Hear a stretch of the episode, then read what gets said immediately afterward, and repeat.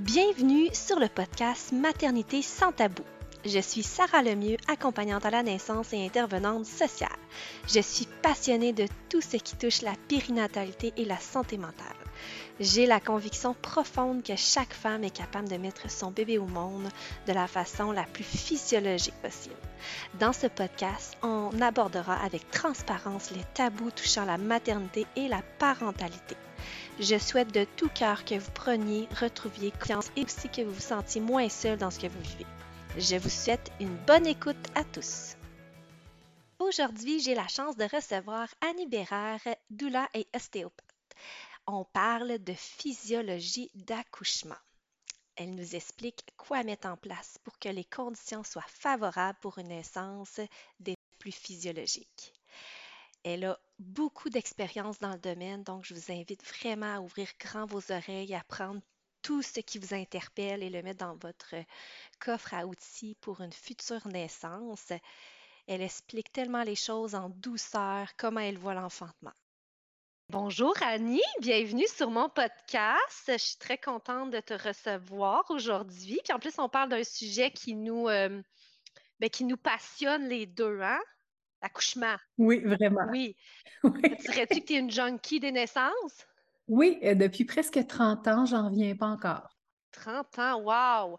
Je t'ai pas encore tout dit, là. J'ai gardé quelques secrets pour la fin.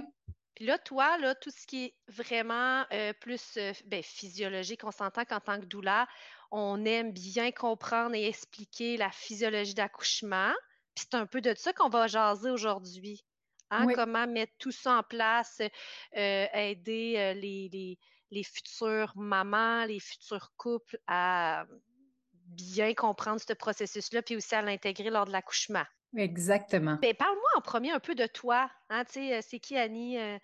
Qu'est-ce qu'elle fait dans la vie? c'est ça.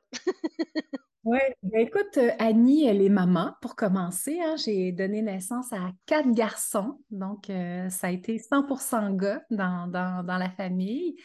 Après, par la suite, je suis devenue doula. C'est comme si, euh, après la naissance de mon premier bébé, j'ai eu un coup de cœur extraordinaire pour les naissances. J'ai fait Wow, je veux faire ça de ma vie. Je suis devenue doula. Je suis devenue par la suite ostéo parce que j'avais envie encore plus justement de comprendre la physiologie de l'accouchement, d'avoir plus d'outils pour aider les couples à vivre des, accouchements qui étaient les plus euh, formidables possibles. Et puis maintenant, je suis grand-maman, imagine-toi donc. C'est drôle parce que mes garçons ont des filles. C'est malade. C'est drôle. Quand, quand mes brus étaient enceintes, dans ma tête, c'était j'étais certaine qu'il allait avoir juste des petits gars qui allaient sortir de là. Dans ma tête, c'est juste ça dans ma famille, mais que, que, que des filles jusqu'à maintenant. C'est très drôle. Puis euh, c'est ça. Fait que tout ça pour dire que c'est ça mon un petit résumé de qui je suis. J'ai accompagné des milliers de couples pendant l'accouchement. J'ai maintenant plus de 1000 naissances à mon actif. Je viens de passer la barre du 1000 il n'y a pas longtemps. Wow! je tripe toujours autant. Sincèrement, euh, je j'en mangerais matin, midi, soir. C'est malade, mais tu aurais, clairement plus de vie. Tu Tu peux pas faire ça trois fois par jour. clairement. là, c'est quoi tu fais au niveau de, de ce que tu offres? Moi, je suis sur l'île de Montréal, que je travaille comme ostéopathe présentement, surtout auprès des femmes enceintes, beaucoup aussi au niveau du démarrage de l'allaitement, au niveau nouveau-né aussi. Je suis vraiment spécialisée dans, dans la sphère pré, père, postnatal. Euh, et puis évidemment, ben, comme toi, comme les doulas, je donne des cours prénataux. J'ai un programme aussi d'accompagnement en ligne de, de cours prénataux. Et j'ai tout un programme aussi postnatal 0-1 an au niveau psychomoteur. C'est vraiment, écoute, c'est vraiment mon, mon champ d'expertise là présentement. Yeah, c'est super, j'aime ça. Puis on sait qu'en doula, on réfère tout le temps les ostéopathes. Ah c'est, vous faites des, euh, vous faites des miracles être honnête. C'est sûr que là, on va parler de physiologie de l'accouchement. L'ostéopathe, c'est souvent un complice dans, cette démarche-là au niveau de la physiologie de l'accouchement parce qu'il y a un certain nombre de choses que l'ostéopathe va être en mesure d'ajouter comme ingrédients qui sont assez euh, impossibles à trouver ailleurs. Effectivement, tu pourras en parler tantôt, je trouve ça intéressant. Bien, j'ai envie de commencer, merci hein, de, ta présentation. J'ai envie de commencer par te dire, te demander, c'est quoi pour toi la physiologie d'accouchement? Mmh dans toute ton expérience, là, Euh, parce que, on entend, euh, oui, la physiologie, c'est important, l'accouchement naturel, tu sais, décortique-moi donc ça, là, dans ton langage.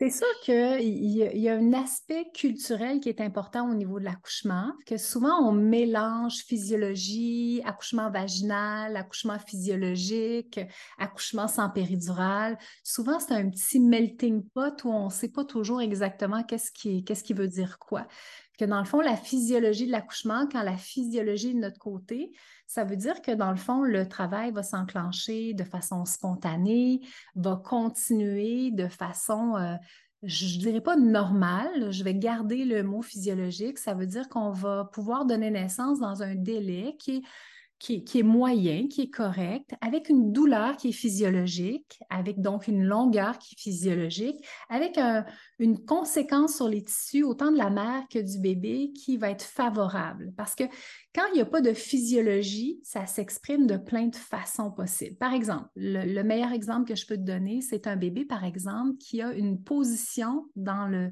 dans le ventre de sa maman qui est moins optimale que quand le travail commence, les contractions vont être moins efficaces, la douleur va être plus importante, la mère va avoir des douleurs supplémentaires par rapport à ce qu'elle aurait dû avoir, avec un col qui va moins bien s'ouvrir, avec un bébé qui va moins bien descendre, avec un bébé qui va avoir plus de tension résultante de cette expérience-là, parce que c'est comme un morceau de casse-tête qui ne s'emboîte pas de façon parfaite, qu'il y a plus de friction, il y a plus de pression, il y a plus de zones qui sont, euh, qui sont en tension, qui devraient en avoir.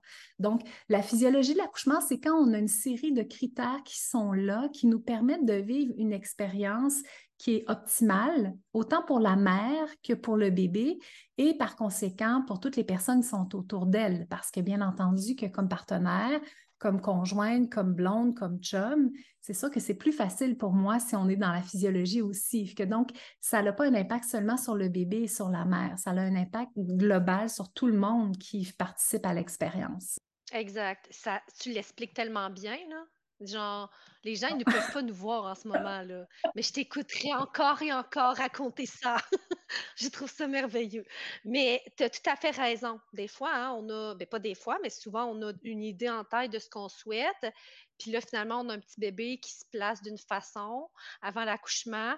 Puis là, oups, ça la met des petites embûches, mais tu sais, c'est ça. Fait que tout ça, ça fait partie, comme tu dis, d'un critère que ça va aller rondement. Ouais. Pour moi, maintenant, je te dirais vraiment, Sarah, pour moi, c'est le critère numéro un.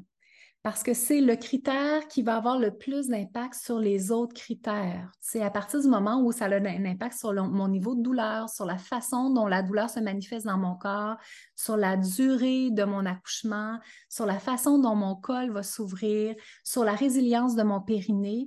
Ce facteur-là va avoir vraiment une conséquence sur plein d'autres facteurs. Que si, écoute, si tu me disais j'ai une boule magique là, et je peux demander un paramètre pendant mon accouchement, je te dirais demande celui-là.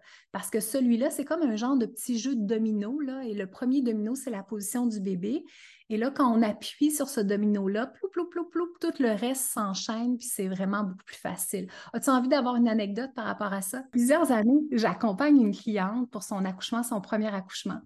Elle est tout petite. C'est vraiment une femme qui est tout petite en grandeur et tout petite aussi au niveau de, son ossature. Et son médecin lui avait dit, écoute, tu es vraiment petite, euh, je pense que tu as des risques d'avoir une césarienne quand même euh, de façon euh, plus grande que la majorité des femmes. Alors, on se ramasse à l'accouchement. L'accouchement est extrêmement long.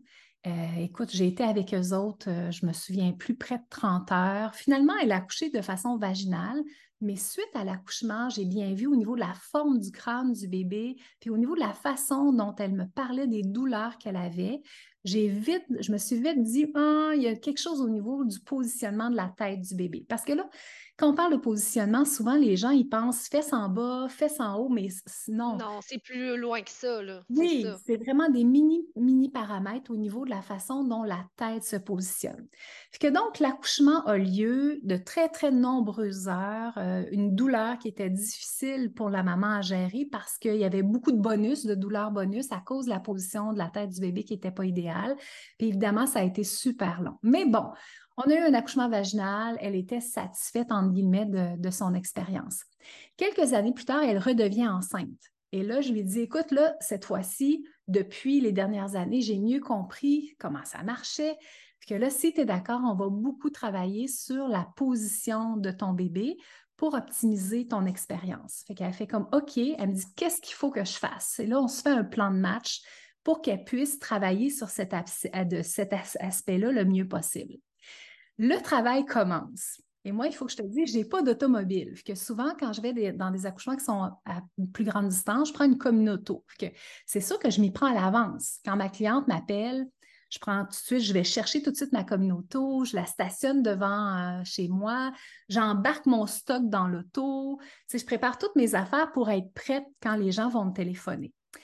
Le papa me téléphone en me disant, me texte, en me disant Écoute, Annie, euh, ma blonde, elle n'a pas vraiment mal encore, c'est pas vraiment commencé, mais ça, la sécuriserait si tu pouvais venir tout de suite. Fait que je fais Pas de problème que j'embarque dans l'auto, je m'en vais à l'hôpital La Salve, que donc, mettons un 30, 30, 30, 30, 40 minutes le maximum. J'arrive là-bas, puis là, on se rappelle qu'il m'a dit au téléphone, écoute, elle n'a pas vraiment mal, mais tu sais, on aimerait ça que tu t'en viennes. J'arrive, et là, moi, comme accompagnante à la naissance, même si je sais dans quelle chambre sont mes clients, je me présente toujours au comptoir parce que je me dis d'un coup que finalement, j'ai mal entendu la chambre ou que le papa s'est trompé. Tu sais, tu veux pas entrer dans une mauvaise chambre. ça, là, ça m'est arrivé. oui, bon, OK. Idéalement, on n'aime pas ça. Fait que donc, moi, je vais toujours au comptoir pour être sûre que j'ai la bonne chambre. que donc, je me présente au comptoir et là, la, réceptionniste se lève la tête et elle me dit Mais écoute, ta cliente, elle a accouché. Non. Je fais comme Ben non, mais dis là, je ne peux pas avoir accouché. possible. Alors là, son femme, il y a 35 minutes, là, elle avait même pas mal. Elle dit Non, elle a accouché, je te le dis, elle a accouché. Elle avait donné naissance, imagine-toi donc, entre le moment où ils m'ont téléphoné pour me dire ça fait pas vraiment mal, mais on aimerait ça que tu t'en viennes. Et 40 minutes plus tard, j'arrive à l'hôpital. Là, c'est sûr que si tu nous écoutes puis que tu as eu un deuxième, un troisième bébé, probablement que dans ta tête, tu te dis oui, c'est toujours un petit peu plus rapide, un deuxième, un troisième, un quatrième versus le premier. Mais passer de 38 heures à 30 minutes, ça, c'est assez exceptionnel. Bien, ça, c'est ça, comme une limite à être plus rapide. Et donc, au niveau du moulage de la tête du bébé, c'était une position parfaite. On voyait vraiment que ce bébé-là s'était positionné de façon impeccable. que tu vois les préjugés par rapport, par exemple, au bassin des femmes, de dire, ah, elle un petit bassin, est petite, gna, gna, gna, gna, gna, c'est plus une question de positionnement du bébé. Moi, j'aime mieux avoir, par exemple, un gros toxon de 9 livres et demi qui se place de façon parfaite ça va passer beaucoup mieux qu'un 5 livres qui a la tête tout croche en extension puis en inclinaison parce qu'il va occuper beaucoup plus de place au niveau du bassin. Que tout ça pour dire que la physiologie est intimement liée à la mécanique. Il faut vraiment que le bébé s'organise pour prendre le moins de place possible dans le bassin. Puis ça, c'est possible. C'est possible? Bien là, tant qu'à être dans le sujet, on fait quoi avec ça? Écoute, la première chose qu'il faut faire, c'est être tout de suite proactif à partir de 20 semaines maximum. Parce que là, il y a comme un genre de, de croyance populaire. Souvent, les gens, ils arrivent dans mon bureau, des femmes que j'ai jamais vues de ma vie, ils arrivent dans mon bureau à 38, 39 semaines, puis là, ils me disent, ah, je viens ici pour m'assurer que mon bébé est bien placé, que tout est beau au niveau de mon bassin c'est un peu trop tard. Si ton bébé est bien placé à ce moment-là, c'est sûr que l'ostéopathe va pouvoir encore améliorer la fluidité, la mobilité de tes tissus, c'est magnifique. Mais si ton bébé est déjà dans une posture qui est non idéale depuis cinq semaines, depuis deux mois, depuis deux mois et demi, tous ces tissus vont avoir été formés dans cette position-là. Puis, écoute, les ostéopathes, on est des mécaniciens du corps humain, on n'est pas des magiciens. Hein, il y a une différence entre mécanicien et magicien. donc, la première chose à faire, c'est de vous assurer à partir de 20 semaines de grossesse d'aller voir un ostéopathe déjà une première fois.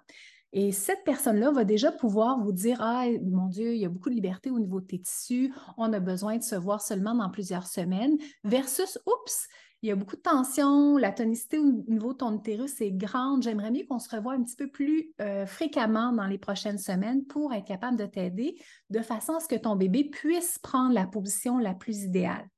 Parce que là, il faut bien se dire qu'un bébé, c'est programmé pour prendre la position idéale. Que quand le bébé ne prend pas sa position idéale, c'est souvent parce qu'il y a des contraintes qui l'empêchent de le faire. Ce pas toujours des contraintes sur lesquelles on a un contrôle. Par exemple, si par exemple un bébé a un cordon qui est très, très court et qu'à cause de ça, il ne peut pas se retourner, encore là, on n'est pas des magiciens, on est des mécaniciens. Donc, non, l'ostéopathe ne pourra pas rien faire à cette problématique-là, bien entendu. Donc, il y a certains critères sur lesquels on n'a pas de contrôle. Mais déjà, si tu as la chance dès le début de la grossesse de t'assurer que tout au fur et à mesure que la grossesse continue, que tes tissus s'adaptent bien autour de ton bébé pour lui donner le plus possible de liberté, il y a beaucoup plus de chances que ton bébé reste dans la bonne voie et reste dans une position où il va rester fléchi avec son petit menton sur son, euh, thorax ce qui va donner finalement un espace qui va prendre dans ton bassin qui va être beaucoup moindre par rapport à s'il est dans une autre position où il est un petit peu plus créatif. Là. Oui, c'est ça, exact. Puis qui va donner euh, des petites pirouettes à maman lors de l'accouchement, mettons. Puis je me trompe-tu que celles qui vont aller chercher euh, de l'aide, du soutien, mettons, vers un ostéopathe à la fin, bébé engagé dans une moins bonne position ou une position pas adéquate, c'est un petit peu plus dur, mettons. Tu as complètement raison. Tu as complètement raison. moi, je donne beaucoup de formations aux ostéopathes, puis je leur dis toujours, une fois que le bébé commence à rentrer dans le bassin, puis qu'il descend, il descend, il descend, plus il va descendre, plus ça va être compliqué de rectifier le tir parce que là, je vais, donner un mot, mais c'est un peu comme si le bébé s'encastre dans le bassin. Puis là, ça devient difficile. C'est sûr qu'il y a des techniques pendant l'accouchement qu'on peut faire, mais souvent, des fois, en tout cas, ça ne marche pas. moi, je pense à des accouchements que j'ai eus il y a plusieurs années où j'avais malheureusement pas cette idée de prévention-là aussi claire dans ma tête où on a beaucoup essayé des choses, écoute, même acrobatiques, là, euh, euh, et finalement, ça n'a pas, fonctionné parce que le bébé était de plus en plus en profondeur au niveau du bassin. Et oublions pas que le petit bébé qui est dans ton ventre présentement, il est en formation. Il est en train de construire son corps. Que son corps, il va être beaucoup construit dans la façon dont il va s'installer au niveau de sa posture. Pour qu'un bébé s'installe dans une posture idéale, on a besoin que le liquide amniotique soit tout autour de lui, que ton bébé flotte dans le liquide amniotique, qu'il n'y ait pas de point d'appui. À partir du moment où il y a un point d'appui à quelque part, mais ça va, ça va diminuer sa capacité de se mettre vraiment dans une position qui est optimale. Que tu as complètement raison on veut que tout ça soit mis en place le plus tôt possible de façon à aider aussi pendant la grossesse. Parce que si tu as un bébé, par exemple, qui a une tête qui est positionnée de façon moins, moins idéale, puis qui commence à entrer dans ton bassin en fin de grossesse, qu'est-ce que ça va faire? Ça va te faire des douleurs. Tu vas avoir mal au dos, tu vas avoir mal au niveau de ta symphyse pubienne. Les bébés qui sont, sont positionnés dans des façons moins idéales, ça va souvent donner des douleurs qui vont être très exacerbées pendant à la fin de la grossesse. Pas toujours. Hein, c'est pas si tu nous écoutes et que tu as beaucoup de douleurs présentement en fin de grossesse, ça ne veut pas nécessairement dire que ton bébé est mal placé. Mais souvent, quand c'est le cas, ça donne des douleurs qui sont plus importantes.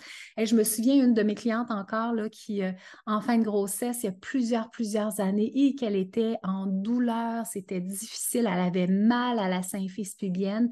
Écoute, quand on est arrivé à l'accouchement, j'étais avec elle, son bébé s'est présenté en position de face. Oh. La petite face qui est arrivée au niveau de la vulve, il était complètement en déflexion que donc, euh, tu vois, que souvent, quand les bébés sont mal installés en fin de grossesse, ça donne souvent des douleurs qui sont plus importantes. Que ça fait partie des petites choses qui peuvent peut-être t'alerter si jamais ça t'arrive, d'aller faire une vérification pour voir si c'est ton cas ou si c'est parce que tu as une fragilité, par exemple, au niveau de ton dos, au niveau de ton bassin, puis que même si ton bébé est placé de façon parfaite, tu as de la douleur quand même qui est là, qui est présente. Exact. Puis on le sait qu'à la fin de grossesse ou du moins euh, fin de troisième trimestre, c'est pas toujours comme le confort assuré. C'est-tu quoi, Sarah? Je trouve que c'est parfait. Parce que si on était top confortable, écoute, on voudrait jamais que ça s'arrête, là. Effectivement. Mais j'ai des cas de mamans qui sont très bien enceintes, puis qui. Ça, les aide à pas euh, avoir envie de précipiter les choses, mettons. Fait que ça aussi, ça respecte la physiologie, hein, pas avoir envie de d'activer euh, au point de se brûler pour voir bébé le plus rapidement possible. Mais on comprend, on est maman, on le sait, l'envie irrésistible de, de, voir ce beau bébé-là, mais quand même. Puis selon toi, outre aider à, aller voir un ostéopathe pour la physiologie, la position de bébé surtout, mm-hmm. tu sais, euh, comment qu'une femme peut se préparer à un accouchement physiologique? Tu sais, là, je sais que c'est une très grosse question. Hein, je la pose, je sais comme, hum, hum. mais comment qu'une femme, un couple, surtout aussi une femme ou peu importe, peut se préparer à ça? Tu sais, euh, il y a tellement des choses qu'on de possible. Tu sais, oui, on peut préparer notre corps physiquement. On s'entend, les deux, on est dans le même domaine. On sait que, je ne veux pas dire 80 mental, 20% physique, mais beaucoup mental, hein? On en a parlé ensemble dernièrement. Oui, ouais, c'est ça. C'est sûr que si tu es dans un accouchement qui est physiologique, que ton bébé est bien placé, il reste quand même toute une part de, de croyance, une part de courage, de résilience dont on a besoin à un accouchement. Et ça, ben, ça part beaucoup de, des croyances au départ. C'est-à-dire qu'on vit dans une société où l'accouchement, la naissance est très malmené. Hein, quand tu dis à quelqu'un que toi, tu as tripé des bulles quand tu as accouché tellement que tu fais comme wow. Écoute, moi, quand j'ai donné naissance à mon quatrième bébé, après, ça a été un deuil parce que je me disais, oh my God, ce trip-là, là, plus jamais je vais vivre ça. C'était vraiment un, un, deuil pour moi de dire, OK, c'est vraiment ma dernière fois c'est sûr que quand tu dis ça aux gens autour de toi, souvent les gens sont surpris parce que ce qu'on voit au niveau social présentement de l'accouchement, c'est beaucoup de douleurs, beaucoup d'images à travers les, films, les téléséries qui sont complètement déconnectées de la réalité, dans lequel ce n'est pas du tout des femmes qui sont en train de vivre quelque chose d'extraordinaire. Alors que oui, ça se peut vraiment de vivre une expérience extraordinaire, même si ça ne se déroule pas comme tu as envie que ça se déroule. Donc, ça, c'est vraiment important de faire. Moi, j'ai plein de clientes qui ont vécu des accouchements qui n'ont pas été exactement comme elles auraient voulu, mais elles en gardent quand même de certains moments de l'accouchement de fabuleux, de fabuleux souvenirs, que c'est vraiment important. Que je pense que déjà au niveau du mindset, au niveau de la confiance, au niveau des croyances, au niveau de l'immersion, c'est comme par exemple, toi, tu, fais beaucoup de, publications sur les réseaux sociaux, que suivez Sarah pour pouvoir vous inspirer, écoutez son podcast, venez écouter le mien, moi aussi j'ai un podcast. Vraiment écouter des belles histoires de façon à pouvoir vous, baigner dans quelque chose que peut-être que tu n'as même pas imaginé. Peut-être que ça t'est jamais arrivé dans ta vie de te dire Hey, wow, ça peut être le fun à coucher. Ça peut être un triple fun. Ça peut être quelque chose que je vis, puis qu'après, je repense à ça en me disant c'était cool, c'était une expérience qui était le fun. Parce que souvent, les gens, ils mettent en contradiction le fait que ça peut être une belle expérience et qu'il peut y avoir de la douleur en même temps. C'est comme si la douleur faisait que ça ne pouvait pas que j'aime ça. Mais oui, parce que la douleur, elle vient bien accompagnée avec des hormones de fou. Fait qu'on est complètement péter sur les hormones, que ça peut créer vraiment une expérience qui est extraordinaire. Que travailler sur l'équipe, travailler sur les outils concrets de façon à pouvoir avoir des connaissances. Souvent, les gens me disent, ben voyons, Annie, on n'a pas besoin de se préparer pour accoucher. Je veux dire, on sait accoucher. Oui, oui, tu sais accoucher, mais là, là, on n'est pas dans le temps des hommes des cavernes. Ah non, non. Là, on est dans un, milieu, parfois, mais ben, pas parfois, mais si on accouche en milieu hospitalier, c'est confrontant. Il faut être prêt à faut être prêt à faire équipe avec ces gens-là qui sont extraordinaires, mais il faut être prêt à, assumer ce qu'on veut aussi. Hein? Exactement. Assumer ce qu'on veut, puis être capable de rester solide par rapport à qui on rencontre. Parce que, tu sais, on le sait toutes les deux, aux accouchements, moi, il y a des, écoute, il y a des moments où j'ai été jumelée à des équipes dans des hôpitaux où j'aime pas aller. Hein. Il y a des hôpitaux où j'aime pas aller parce que j'ai eu des expériences qui ont été difficiles et ça m'est arrivé dans ces hôpitaux-là d'être jumelée avec des équipes extraordinaires et sérieux de me dire, my God, je serais à domicile avec des sages-femmes, ça serait pas mieux, là. C'est tellement que ça a été formidable. Puis des fois, on va dans, en tout cas moi, des fois, je vais dans des hôpitaux où en général, j'aime beaucoup aller et je suis jumelée avec des équipes qui sont moins top top. Que ça dépend sur qui on tombe. Donc, on doit absolument bien se préparer. On doit, avoir une bonne équipe, on doit avoir des connaissances. Il faut nourrir le cerveau intelligent, le cerveau logique de, compétences, de, de pratiques, d'informations pour après pouvoir être capable de lâcher les rênes puis de faire comme, OK, là, j'ai confiance, je me laisse complètement aller. c'est un peu comme l'autre jour, il y, a, un couple que j'avais dans un de mes podcasts, puis il disait, tu sais, au début de l'accouchement, on faisait des sons, on faisait des positions, puis on avait comme un peu l'impression de jouer un peu une pièce de théâtre. Puis c'est vrai qu'au début, c'est un peu ça, tu sais.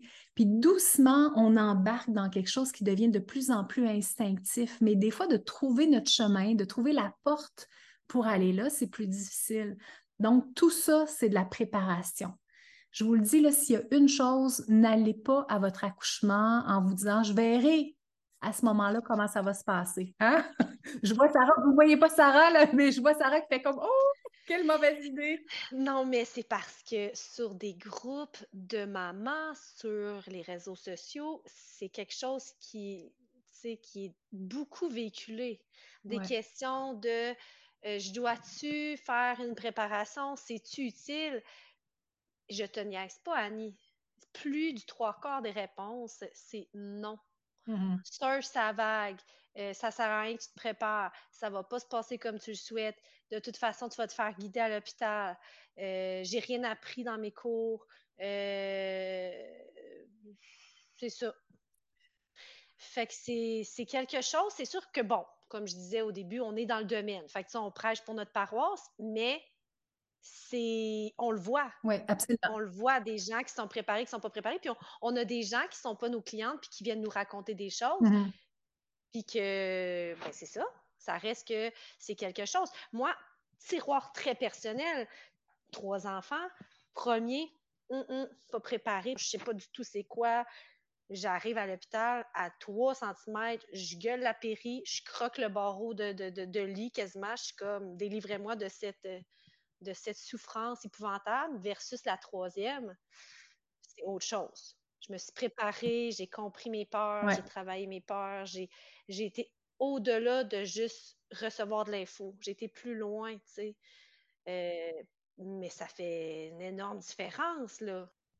Absolument. Puis tu sais, des fois, quand tu sais pas, tu sais pas que tu sais pas sais, moi, j'envoie des clientes dans mon bureau. Puis, tu sais, moi, je ne suis, pas une vendeuse dans ma vie. Tu sais, que si tu viens dans mon bureau puis que tu me dis que tu es prête pour ton accouchement, puis que tu me dis dans la même phrase d'autres choses que je fais comme ah, pas certaine, pas certaine, c'est sûr que je n'essaierai pas de te vendre quelque chose parce que je me dis c'est ton désir, c'est ton choix, tu es rendu là, parfait, il n'y a pas de problème. Mais souvent, on ne sait pas qu'on ne sait pas il n'y a, pas longtemps, j'ai accompagné un couple. Euh, le papa est urologue, il est médecin, puis il a beaucoup hésité au début de sa, de sa pratique entre euh, l'obstétrique puis l'urologie. que donc, euh, quand sa femme est arrivée, qui n'est pas du tout dans le domaine médical, en disant Écoute, j'aimerais ça qu'on fasse des cours prénataux, lui, il a fait comme garde. Tu peux en faire si tu veux, mais moi, je ne ressens pas le besoin de faire ça. Écoute, j'ai assisté à plein d'accouchements, puis je, je, je, sais comment ça marche. sais. Et puis après, quand on s'est retrouvés finalement, qui ont fait les cours prénataux avec moi, il me disait en toute transparence, il dit Annie, je capote là. Il dit Je ne savais pas que je ne savais pas. Et non seulement je ne savais pas que je ne savais pas, mais je me rends compte que j'ai accompagné des femmes pendant les accouchements, pendant mes stages, de façon assez malhabile. Parce que je ne savais pas quels étaient les besoins de base d'une femme qui, est en train de qui était en train de donner naissance à son bébé que non seulement je, ne connaissais pas ça, mais en plus, des fois, j'ai même été contre-productif ou des fois, j'ai trouvé, par exemple, qu'elle faisait beaucoup de bruit, puis je ne comprenais pas pourquoi elle faisait autant de bruit.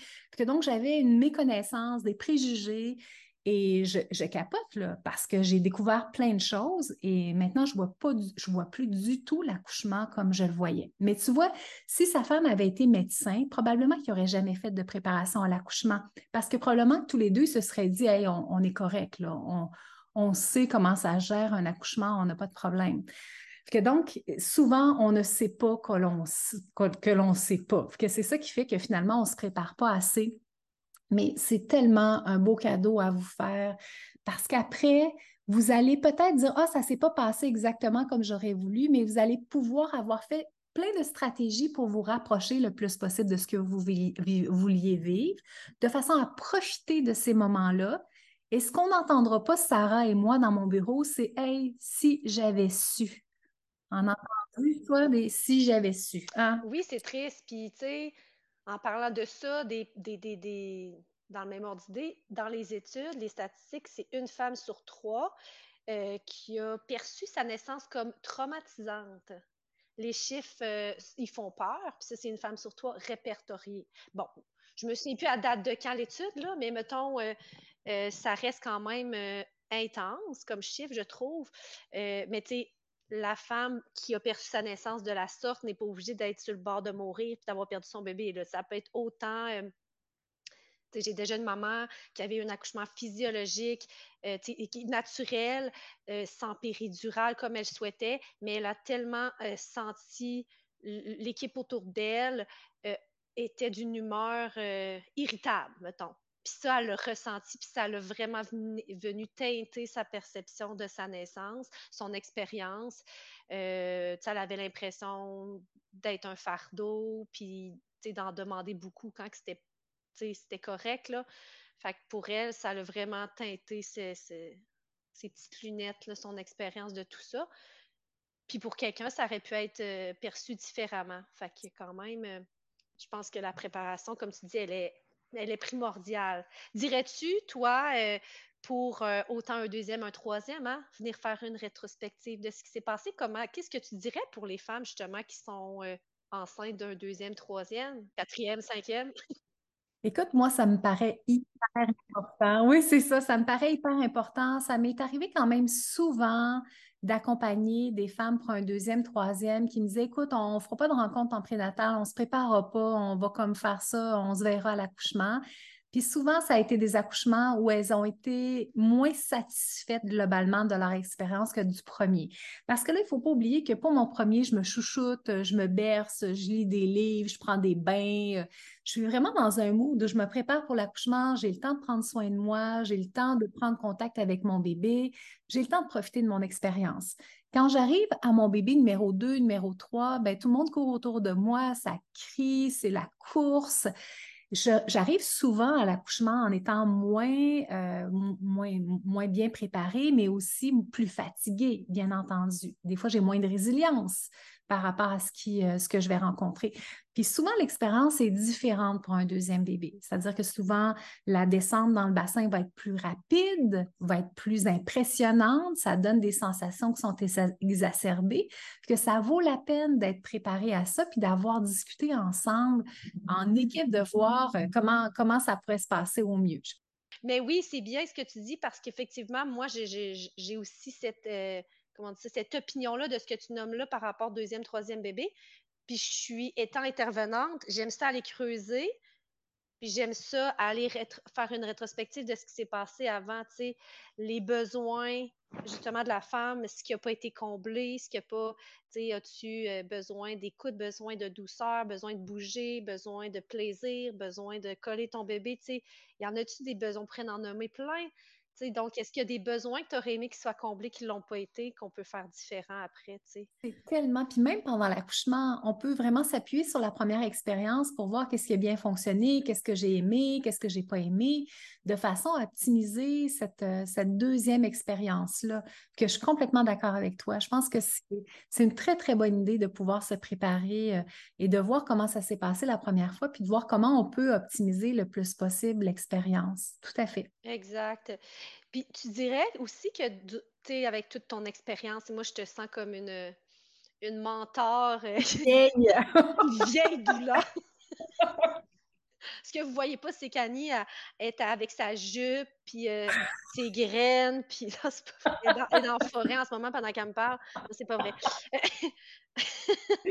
non, mais, mais cela étant dit, euh, je, maintenant, les gens se lèvent dans l'autobus pour me laisser leur place, puis ils m'appellent madame. Fait que la première fois, j'ai failli comme faire comme « Oh, Bon, ben, madame Annie... oui, c'est ça! Oh my God! Selon ton expérience, c'est quoi que... Euh, c'est quoi qui confronte le plus la femme qui accouche, qui donne naissance, qui enfante euh, et le couple aussi? Là? On peut mettre le, la partenaire dans l'équation, mais qu'est-ce qui confronte le plus les femmes en accouchement, selon toi? Ce qui va être plus difficile de rester dans la physiologie, de garder la bulle, maman mammifère, de, euh, qu'est-ce qui va, euh, selon toi, ça peut être, je peux avoir euh, un œil différent, mais... Alors, écoute, je pense que, étant donné l'époque dans laquelle on est, souvent, ce qui va être très irritable pour le déroulement de l'accouchement, c'est un, alignement au niveau du partage des rôles qui n'est pas adéquat. C'est-à-dire que si tu ne connais pas les besoins de base d'une femme qui est en train de donner naissance, puis si tu n'es pas arrimé avec les gens qui sont autour de toi pour t'accompagner, ça va être extrêmement compliqué de rester près de la physiologie. Et là, je te donne un, exemple tout bête. Il y a plusieurs années, je suis dans un accouchement, je m'en vais chercher de la glace euh, qui est dans une machine à glace au bout du corridor. Puis pendant que je suis en train de marcher dans le corridor, il y a une porte qui s'ouvre juste dans une chambre voisine d'où je me, trouve avec la famille avec laquelle je suis. Et là, je vois une femme et son conjoint, son compagnon qui sont là, qui ont ouvert un laptop, qui sont en train d'écouter un film avec la lumière qui est complètement ouverte et la mère est branchée sur du synto, de l'hormone de synthèse, l'ocytocine. C'est sûr qu'à partir du moment où j'ai vu ça, je me suis dit, OK, ça va être compliqué ça va être compliqué parce que là, ils sont en train de mettre en place des choses qui vont nuire au processus hormonal de la mère. Est-ce qu'ils font ça en disant, oui, on va rendre l'accouchement compliqué, puis on va s'organiser pour que ma blonde ait le plus mal possible? Bien entendu que non. Mais quand on disait tantôt, Sarah et moi, que ça prend des connaissances, bien, les connaissances me permettent d'optimiser l'expérience, de diminuer la douleur, de faire un travail qui va être plus rapide on est capable d'avoir une prise sur tout ça. Fait que c'est vraiment le partage des rôles. Parce que moi, là, Sarah, si tu m'amènes dans un hôpital, puis tu me dis, écoute, Annie, la chambre numéro 22, là, c'est quelqu'un que j'aime pas pantoute, là, je voudrais que tu compliques son accouchement au max, là, mettons, là. Là, on, imagine, hein, on est dans, dans, une rêverie, évidemment, que tu ferais pas ça, je ne le ferais pas non plus. Mais mettons que tu me dis, combien, combien de temps tu as besoin, là? combien de minutes tu as besoin pour que cette femme-là soit complètement débarquée de son travail, qu'elle hurle à fond la caisse, que ça soit vraiment compliqué? Écoute, Sarah, donne-moi trois, quatre minutes, j'en ai assez c'est pas compliqué de pouvoir nuire au processus hormonal pendant un accouchement. C'est comme une relation sexuelle. Imaginez là, que vous êtes en train de faire l'amour, vous êtes dans votre flot, vous êtes hyper excité, l'orgasme est en train de s'installer. Puis moi, j'arrive, j'ouvre la lumière dans ta chambre, puis je m'en viens de jaser. Faire Hey Sarah, dis-moi donc, euh, qu'est-ce que tu avais déjà sur ta liste d'épicerie? Tu vas sortir à coucher dans le derrière. ouais. Oui, mais tu n'auras pas eu ton orgasme non plus. Non, ça va être euh, pouet, pouet, pouet, turn off. Vois-tu, c'est très rapide, mais le contraire n'est pas aussi rapide. C'est-à-dire que, mettons que tu me mets dehors de ta chambre à coucher là, en disant hey, T'es pas gêné, Annie Bérère, d'être venue de même euh, sans être invitée dans ma chambre à coucher. Puis tu me mets dehors, tu pourras gonfler ta bulle hormonale puis revenir à ton niveau d'excitation. Ça va être long, beaucoup plus long que ce que ça m'a pris pour détruire ta bulle hormonale. Tu vois? Mm-hmm. Et ça, on a besoin pour ça de connaissances. Ce n'est pas pour la majorité des humains de nos jours, ce n'est pas quelque chose qui est instinctif de savoir qu'est-ce qu'on doit mettre autour d'une femme en travail pour qu'elle puisse se laisser aller, s'abandonner. Donc, pour répondre à ta question, je pense qu'une fois qu'on a parlé de physiologie, de positionnement du bébé, le partage des rôles, de savoir très clairement, moi qui est en train de donner naissance, quel est mon rôle à moi? dans quelle zone je dois être, qu'est-ce que je dois faire pour faciliter mon parcours à moi et à mon bébé? Parce que là, n'oubliez pas une chose à la maison. Si vous vous retrouvez avec une belle, magnifique bulle hormonale, que vous tripez des bulles, vous allez en même temps protéger votre bébé qui va lui aussi vivre une expérience facilitée. C'est pas facile naître, mais ça va quand même être une expérience qui va être facilitée. Que donc, c'est bon pour moi, c'est bon pour mon bébé aussi. Que donc, tout ça pour dire que c'est important de savoir quand je donne naissance, qu'est-ce que je peux faire pour m'aider? Puis c'est important aussi que l'entourage soit en mesure de bien m'accompagner de façon à ce qu'on ait chacun nos rôles clairs, précis pour favoriser la physiologie de l'accouchement. Exact. Fait ça, c'est un point qui peut confronter la femme. Comme on dit, quand les rôles ne sont pas alignés, puis que, c'est un peu désorganisé, qui manque de connaissances, ça peut être confrontant. Ben, c'est confrontant. oui. Ben, c'est sûr que ça va être hyper confrontant parce que imagine si je suis, par exemple, dans mon travail et que je ne sais pas que je ne dois pas être dans mon cerveau intelligent en train de réfléchir qu'est-ce qui va se passer? Je vais me retrouver à être envahie de toutes les peurs, de toutes les, les, choses qui sont là, qui sont sur lesquelles j'essaie d'avoir une prise plutôt que d'être dans le lâcher prise. Puis là, si tu veux avoir de la confrontation euh, psychique, tu vas être servi, là, vraiment. Mm-hmm. Parce que si je suis dans mon rôle de lâcher prise, puis qu'il y a quelqu'un qui est là pour me protéger, automatiquement, on va être dans un, dans un flot qui va être beaucoup plus intéressant au niveau hormonal, puis ça va diminuer ma douleur, ça va diminuer mes résistances, ça va faire que je vais me laisser aller plutôt que d'être prise dans mon mental. Exact, exact. Full intéressant, j'aime ça. Y a-t-il autre chose, selon toi, qui peut confronter la femme? Qui enfante son bébé? Euh, écoute, tu sais, on a tout à l'intérieur de nous des, parties de nous qui peuvent être là, qui peuvent nuire à un accouchement. C'est sûr, on a toutes des croyances, on a toutes des choses qui sont là, mais plus je suis dans le lâcher prise, plus je suis dans l'abandon, moins ces parties-là vont avoir d'accès, de prise, de capacité à me, à me tasser sur le, sur le bord de la route mm-hmm. finalement. Que donc, je pense que ce qui est important de savoir, c'est que vous pouvez maximiser votre processus, même si effectivement vous avez des parties de vous qui sont peut-être des, choses qui risquent de vous confronter beaucoup pendant l'accouchement. C'est possible de se préparer pour pouvoir transformer ça. Mm-hmm. exact, c'est magnifique. J'aime ça. J'aime ça. Ce qui est, ce qui est challengeant aussi, puis je le remarque, c'est l'été vient de passer. Hein, fait que moi, l'été, on appelle ça le festival du déclenchement. Ah, OK. Ah, c'est drôle, c'est amusant. J'avais jamais remarqué qu'il y en avait été, OK. Ouais. Ben, en tout cas, moi, je te confirme qu'il y en a beaucoup plus. Parce que moi, je, moi, je suis en festival de déclenchement à l'année longue. Là, ah, ben, on peut dire à l'année longue aussi, mais il y a des périodes que c'est plus important, l'été et Noël. oui, oui. Et le, printemps, l'automne, quand on arrive euh, avec la rentrée des classes, là, euh, fin septembre. Oui. Ben, l'été, oui, c'est ça, exact. Fait que, tu sais, ça reste que c'est super confrontant. Puis je pense que les femmes qui ont, qui sont vraiment euh, en confiance dans le processus, qui, ont confiance en leur capacité physique et mentale de mettre au monde leur bébé, ben, avant l'accouchement, ben, cette confiance-là peut être quand même ébranlée souvent. Hein? Tu sais, quand on propose un déclenchement, mettons, déjà à 37 semaines, on commence à en parler, etc., etc comment que la femme peut, prendre confiance en elle dans ce temps-là? comment qu'elle peut reprendre ou en tout cas prendre ou reprendre confiance dans tout ça? Hmm. Écoute, ça, c'est un des principaux problèmes qu'on a présentement euh, dans notre société en lien avec les accouchements, la peur de l'induction. La peur aussi des, intervenants. Ça, j'ai été très surprise il y a quelques années. J'avais fait un sondage, pas juste auprès de ma clientèle, mais vraiment auprès d'un bon bassin de femmes enceintes et de partenaires de sexe féminin, masculin. Et ça tournait autour des peurs en lien avec l'accouchement. Moi, je m'attendais à ce que le gros highlight, ce soit la douleur. J'ai été extrêmement surprise que la peur des intervenants du milieu médical est revenue énormément dans le sondage à de très, très nombreuses reprises. Ça faisait, ça, équivalait quasiment la douleur de la, la, peur de la douleur. Donc, la peur du déclenchement, la peur des interventions, la peur de ne pas avoir le choix, la peur de me retrouver dans une situation où je suis coincée, c'est vraiment quelque chose qui est très présent. Puis en fin de grossesse, je pense que la peur du déclenchement, c'est l'affaire qui est la plus souvent nommée. Même quand la date n'est pas encore installée, on le sait, on n'est pas câble, on le sait que ce risque-là existe. On a entendu notre amie, notre soeur, notre tante. On est toutes pris avec cette réalité-là. Je pense que la première chose, c'est qu'il faut vous renseigner sur vos droits. C'est sûr que quand on accouche en milieu hospitalier, les gens, ils ont un protocole. ils ne se lèvent pas un matin en disant, je vais faire peur à Martine, ça va être ça ma job aujourd'hui. C'est pas ça là. C'est pas comme ça qu'ils réfléchissent ça, mais ça reste que leur protocole souvent va avoir cet impact-là.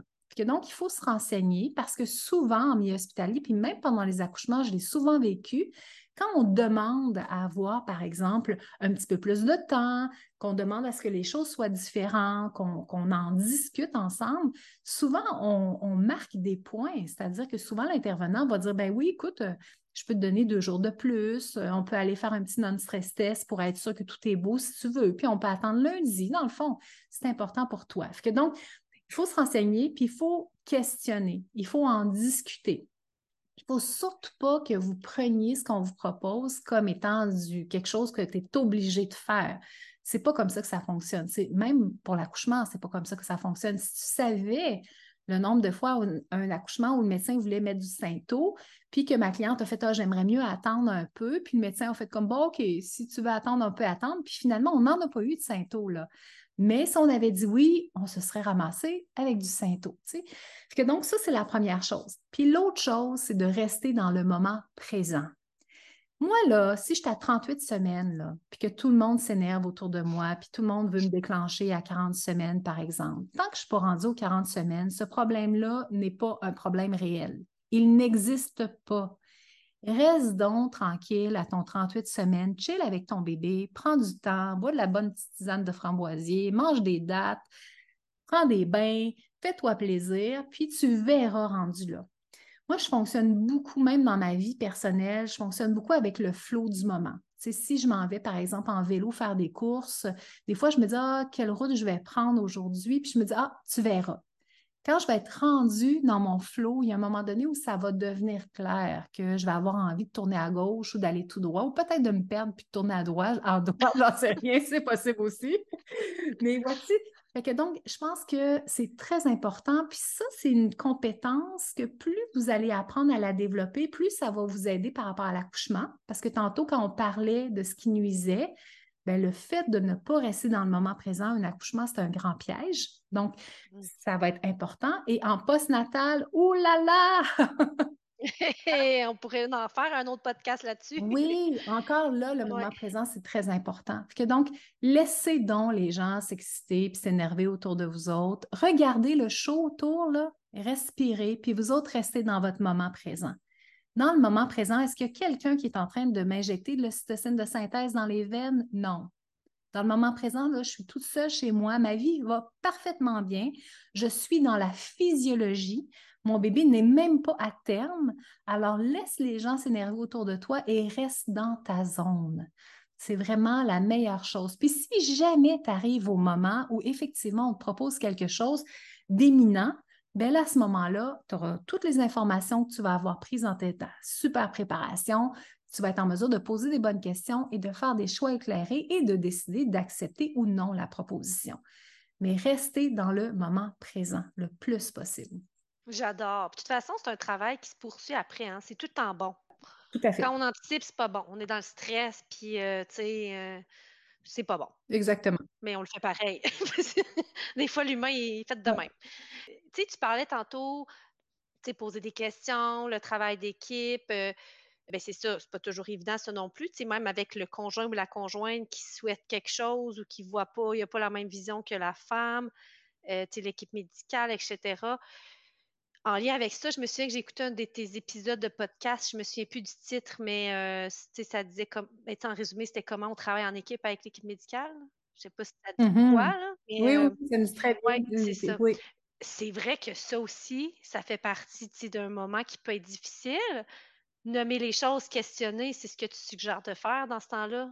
Tu sais, que tu en donnes un peu. Tu tu comprends que de l'autre bord, il y a un protocole. Tu comprends que la femme a des souhaits. Fait que, tu sais, on tire où là-dedans, là?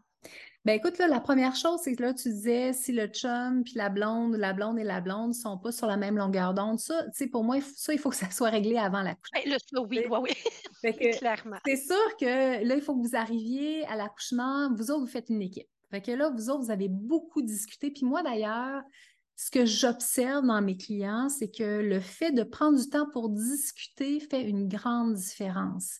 C'est-à-dire que, tu souvent, on voit des cours prénataux, de, les anciens cours prénataux, qu'on s'assoit dans une chambre, dans une salle de CLSC, puis on gobe l'information, puis on retourne chez nous. C'est plus de même, ça marche de nos jours. Ça a changé. Les cours prénataux, c'est un processus de transformation, même au niveau du couple, c'est fou que quand vous allez avoir des informations, vous allez prendre ces informations-là, vous allez discuter, vous allez comprendre l'un et l'autre quelles sont vos limites, comment vous voyez votre expérience idéale.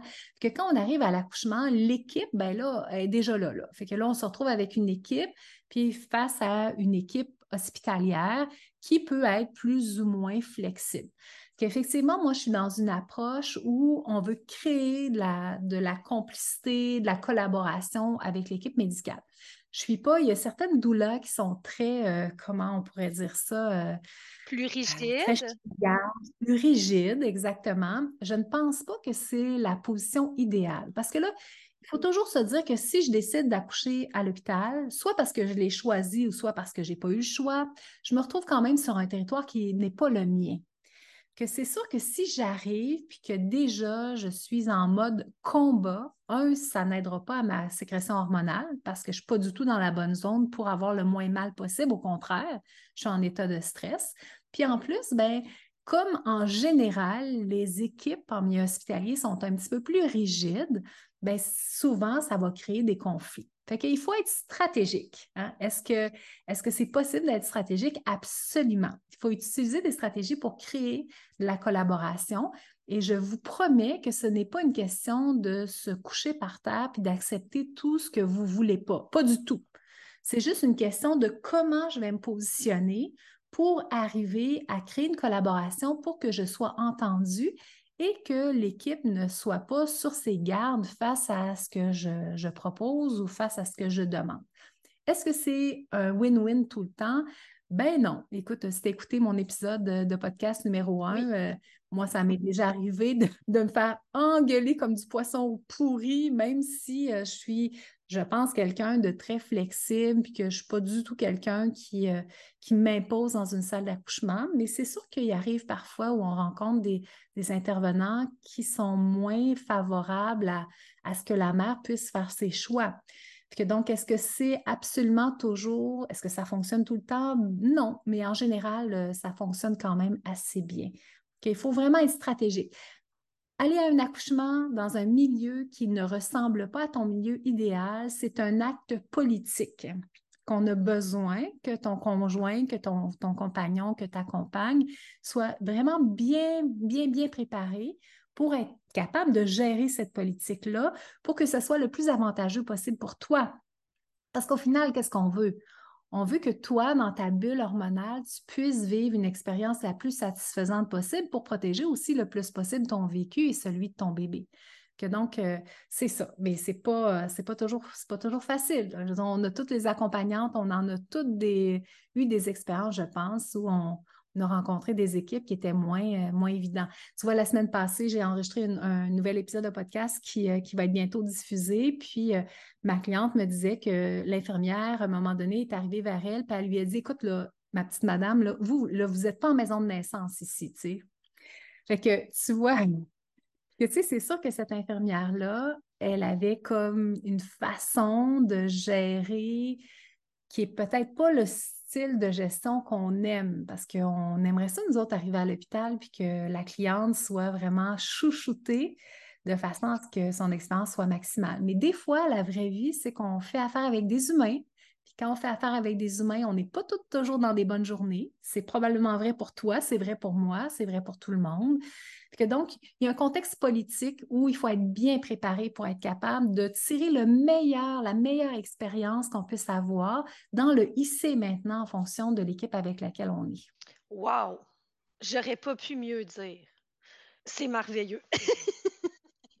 Puis, je reviens à la phrase que tu as dit tantôt on ne sait pas ce que l'on ne sait pas. Oui, exactement. Les, les, intervenants en milieu hospitalier, on peut dire que se pourrait-il que dans leur cursus scolaire ou dans ce qu'on leur enseigne, la physiologie d'accouchement n'en fait pas partie?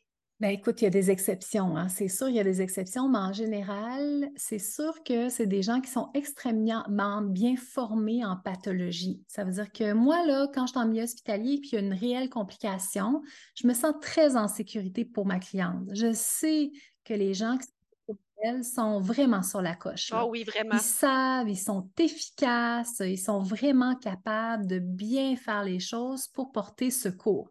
Ce qui est difficile en milieu hospitalier pour les équipes, c'est de mettre les mains dans leur poche.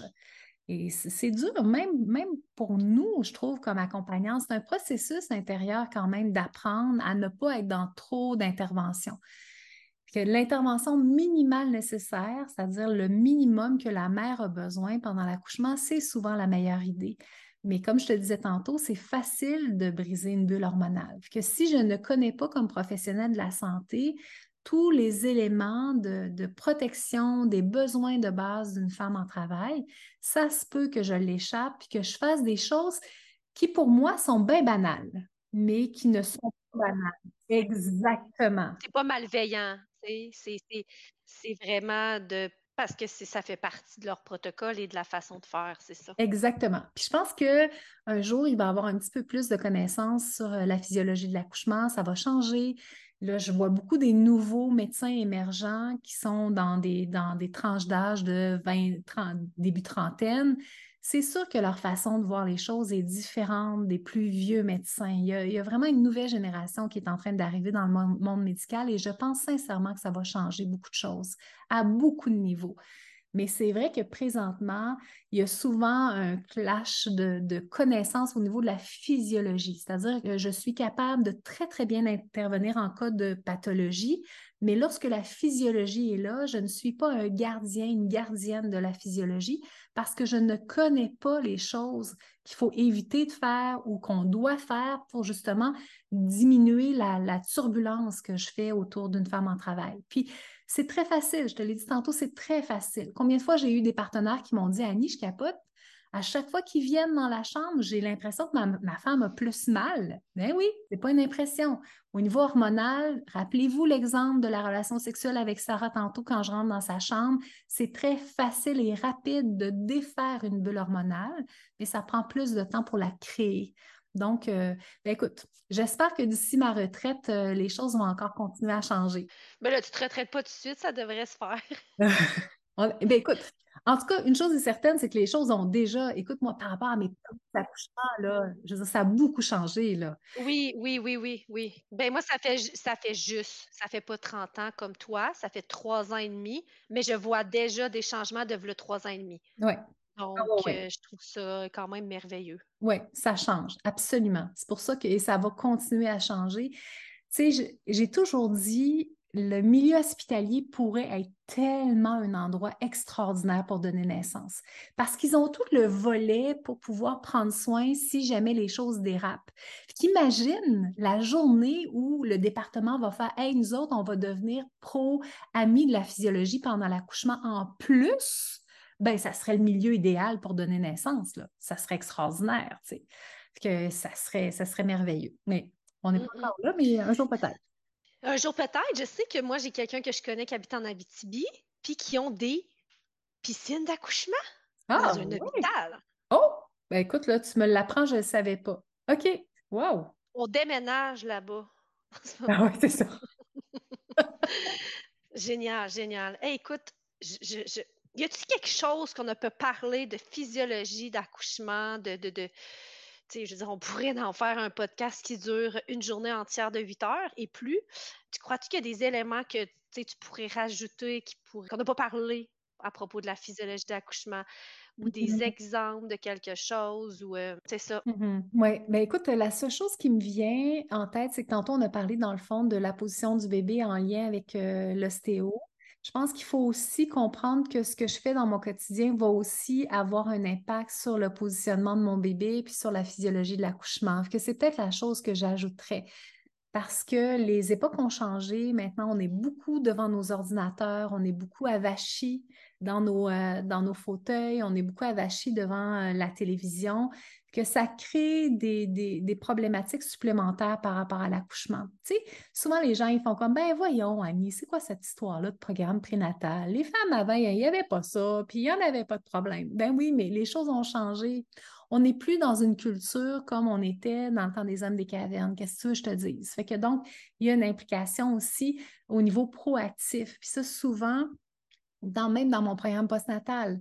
Souvent les gens, par exemple, les bébés commencent à avoir une petite euh, plagiocéphalie, une petite tête plate, puis ils viennent me voir, puis ils ont l'impression que de venir voir un ostéopathe, ça va régler leurs problèmes.